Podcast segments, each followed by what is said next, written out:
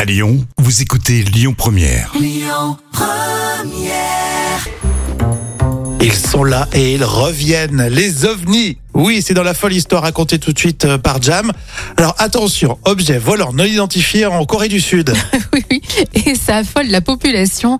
En pleine soirée la semaine dernière, Mhm. on voit dans le ciel obscur une vrille sinueuse de vapeur dans une ombre un peu blanchâtre et rougeâtre. Ouais. Et les médias sociaux, alors là, et les sites internet se sont affolés. Euh, les messages de citoyens euh, ont- se sont multipliés et tout le monde disait avoir vu un objet en plein essor et ensuite une traînée de vapeur de couleur arc-en-ciel avec d'autres lumières mystérieuses. Oui, en plus c'est la nuit, un arc-en-ciel la nuit. Ouais, ça fait bizarre. Quoi.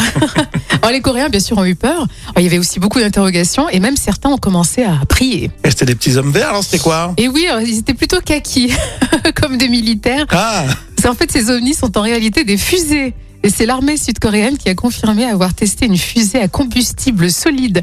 Donc c'est pour ça, en fait, ça ressemblait à des petits ovnis. mais- ah d'accord, merci l'armée. Et oui, le ministère de la Défense euh, l'a déclaré d'ailleurs dans un communiqué officiel, donc euh, plus Mhm. de peur que de mal quand même. hein. Moi franchement ça ne viendrait pas à l'idée parce que je crois tellement peu aux ovnis. oui, c'est vrai, cette... euh, Non, non, non. c'est et pas- toi toi Euh, Moi, j'aurais. T'es sensible je- à ça Je, pense Ah ouais. que j'aurais flippé. J'aurais commencé à prier moi aussi, en me disant que c'est Qu'est-ce que l'apocalypse. vous auriez eu peur, vous, si vous voyez un objet un peu bizarre ou des couleurs bizarres dans le ciel euh, la nuit Bon, Ah, moi, j'aurais eu peur. hein. J'aurais commencé à prier. je crois que c'est Corée du Sud, hein, et c'est à côté de la Corée du Nord. Euh, oui. C'est comme quand t'es à côté de Poutine. Euh, euh, c'est ça. Donc, je pense qu'ils ont eu peur. Peut-être ils se sont dit que c'était un gros nuage euh, euh, radioactif, à savoir.